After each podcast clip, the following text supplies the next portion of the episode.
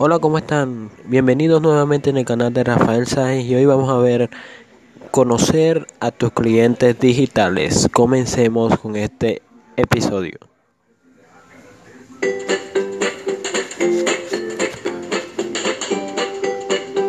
Todo el mundo es diferente. Por eso al crear contenido online es importante pensar quién es tu público y qué es lo que quieres saber. Aquí es donde la segmentación de audiencias puede ayudar. En esta lección explicaremos qué es la segmentación de audiencias y cómo puede usarse para mejorar tus campañas de marketing de contenidos. La segmentación implica dividir a tu público en grupos según quiénes son y qué les gusta. En vez de gastar tiempo y dinero en llegar a un amplio rango de personas, la segmentación ayuda a grupos más interesados en tu producto servicio. Segmentar es una manera más de conectarse con clientes potenciales. Investigando tu público y dividiéndolo en grupos, puedes crear después un contenido que les emocione, entretenga y atraiga.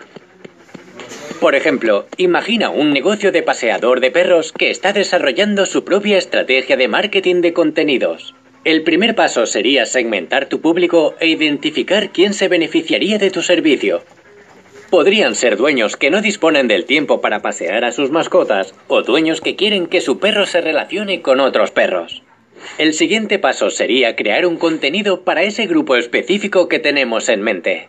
Para el grupo de dueños que tienen poco tiempo, podríamos incluir contenido útil sobre cómo evitar que su perro se aburra, o una guía sobre cuánto ejercicio es ideal para ciertas razas de perro. Pero, ¿por qué es tan importante la segmentación de audiencias al crear y distribuir contenido? La comprensión de los hábitos y preferencias de un público puede ayudarte a orientar el contenido directamente a ese grupo específico de personas.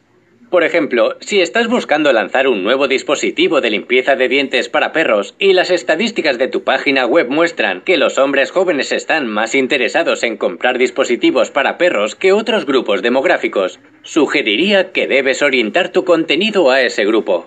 Otro beneficio es ser capaz de identificar el comportamiento de tu audiencia y usar esta información para refinar tu enfoque de marketing. Ahora que sabes que los hombres jóvenes están interesados en los dispositivos para perros, podrías investigar más en profundidad y averiguar la frecuencia con que sacan a sus perros y en qué horario. ¿Qué canales sociales utiliza este grupo? ¿Qué hacen en su tiempo libre?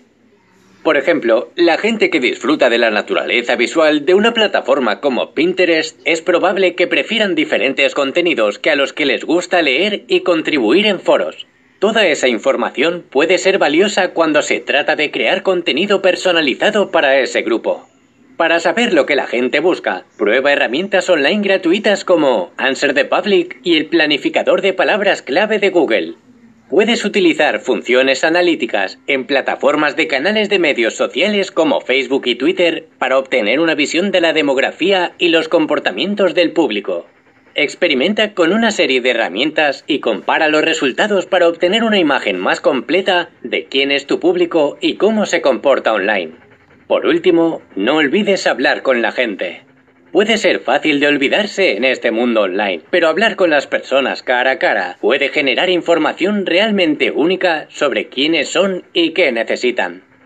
Para resumir, te compartimos algunas preguntas que puedes considerar. ¿Por qué la segmentación de audiencias es tan importante en el marketing de contenidos?